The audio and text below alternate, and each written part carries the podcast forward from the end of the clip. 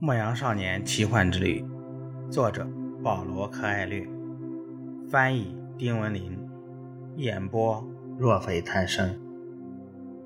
第十五集，英国人坐在一座充斥着灰尘、汗臭和牲口气味的房子里。这样的房子根本称不上是货站，充其量只是个牲口棚。想不到我这辈子。竟沦落到这种地方，他边翻阅着一本化学杂志，边在心里这样想到：十年寒窗，竟把我引进了一个牲口棚。但是他必须继续走下去，必须相信预兆。他将全部生命、所有研究都投入到寻找宇宙唯一的语言中去了。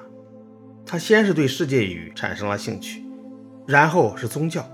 最后是炼金术，他会讲世界语，对各种宗教了如指掌，但还没有成为炼金术士。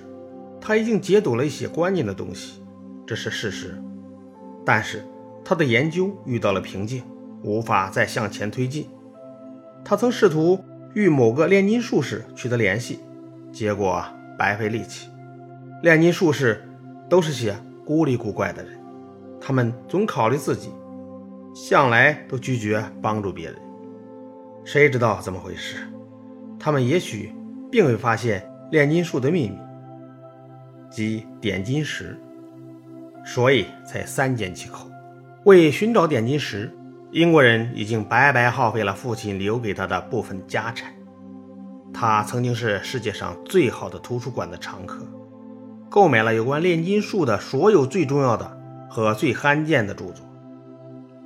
在其中一部著作中，他发现很多年以前，有一位著名的阿拉伯炼金术士访问过欧洲。据说他当时已经两百多岁了，声称已经发现了点金石和长生不老液。英国人被这个故事打动了。不过，要不是他的一位朋友从沙漠考古回来，对他说的一番话，这个故事充其量只是个传说而已。他的朋友告诉他，有一位阿拉伯人具有特异功能。那人住在法尤姆绿洲。他的朋友说，人们都说他有两百岁了，还说他能把任何金属变成黄金。英国人兴奋的难以自持，他立即取消了所有的日程安排，把所有最重要的书籍找出来，然后直奔非洲。此刻。他正坐在这个牲口棚一样的货站里，外面有一支庞大的商队正在为穿越撒哈拉沙漠做准备。商队将路过法尤姆绿洲。我必须去找那位该死的炼金术士。英国人心想，牲口散发出的气味也变得稍稍可以忍受了。一个阿拉伯男孩背着旅行包走进了货站，跟英国人打了一个招呼。你要去哪儿？阿拉伯男孩问。去沙漠，英国人回答，然后又埋头看书。这会儿他不愿与人交谈，他需要把十年来学到的东西重温一遍，因为炼金术士一定会对他进行某种考核。阿拉伯男孩也掏出一本书读起来，那是一本西班牙语的书，这倒不错。英国人想。他的西班牙语比阿拉伯语讲得好得多。如果这男孩也是去发尤姆，没什么要紧事可忙的时候，就可以跟他聊天了。真有意思。当圣地亚哥正要重新阅读书上开头部分的葬礼场面时，忽然想，差不多两年前我就开始读它了，还没读完这几页呢。尽管不再有什么撒冷王来打断他的阅读。可他还是无法集中精力，他对自己做出的决定仍抱有怀疑。但是他意识到了很重要的一点，那就是一旦做出决定，实际上便坠入了一股巨大的洪流之中。这洪流会把人带到一个你做决定时从来没想到的地方去。当决定去寻找宝藏的时候，绝没想到会在一家水晶店打工。为了证实自己的论断，男孩想，同样，加入商队可以说是我做出的一个决定，但商队奔向何方，则永远是个谜。在他面前有一个欧洲人，也在读一本书。那欧洲人很令人讨厌。男孩进来的时候，欧洲人曾轻蔑地瞥了他一眼。他们原本可以成为好朋友，但欧洲人的态度让交谈无法继续。男孩合上了书，他不想做任何使别人觉得他与那位欧洲人相似的事。他从兜里掏出乌灵和图明，独自把玩起两块宝石来。那英国人惊叫起来：“一块乌灵和一块图明！”男孩飞快地将两块宝石装进口袋里。这是非卖品，他说。他们没那么值钱，英国人说，只不过是大块石英晶体而已。世界上有无数大块石英晶体，不过懂行的人都知道这是乌灵和图明。我没想到这种地方还有乌灵和图明。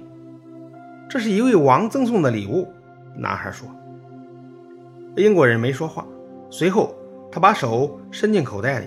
令人惊讶的是，他掏出了两块一模一样的宝石。你刚才提到一位王，他说。而您并不相信王会和牧羊人说话，男孩说道。这次是他想结束谈话。恰恰相反，正是牧羊人最先认识王，世上其他的人则拒绝认识他，因此王很有可能会跟牧羊人交谈。由于担心男孩听不懂他说的话，英国人又补充说：“这是圣经里说的，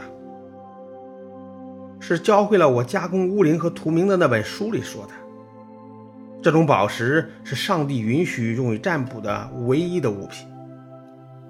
祭司们都把它们镶嵌在一块纯金的胸牌上。男孩很庆幸自己来到了这个货站。也许这是一个预兆。英国人故作深沉地说：“谁跟您谈过预兆？”男孩的兴趣越来越浓。生活中的一切都是预兆。英国人说道，说着便合上了正在阅读的那本书。宇宙中有一种人人都能懂的语言，但是这种语言已经被遗忘了。我正在寻找它，还有其他的东西，所以才来到这里。我必须找一个了解这种语言的人，一位炼金术士。他们的谈话被货站老板打断了。你们二位运气真好。今天下午就有一支商队出发去法尤姆，胖胖的阿拉伯人说道。可我要去的是埃及，男孩说。法尤姆就在埃及。货站老板说，连这都不知道，你算什么阿拉伯人？男孩说自己是西班牙人。英国人很满意，虽然男孩穿的像个阿拉伯人，但至少来自欧洲。他把预兆都称作运气。英国人带那胖胖的阿拉伯人走出去之后。说道：“如果有能力，我将撰写一部恢宏的百科全书，专门论述运气与巧合这两个词。宇宙的语言就是用这两个词书写的。”接着，他又对男孩说：“碰到手里拿着乌灵和图明的人，并不是巧合。”他问男孩：“是不是也在寻找那个炼金术士？”“我在找一批财宝。”男孩说完，立刻就后悔了。不过，英国人似乎并没有特别在意他的话。从某个角度来说，我也在寻宝。他说。当货站老板招呼他们出去时，男孩说了一句：“我根本不知道什么是炼金术。”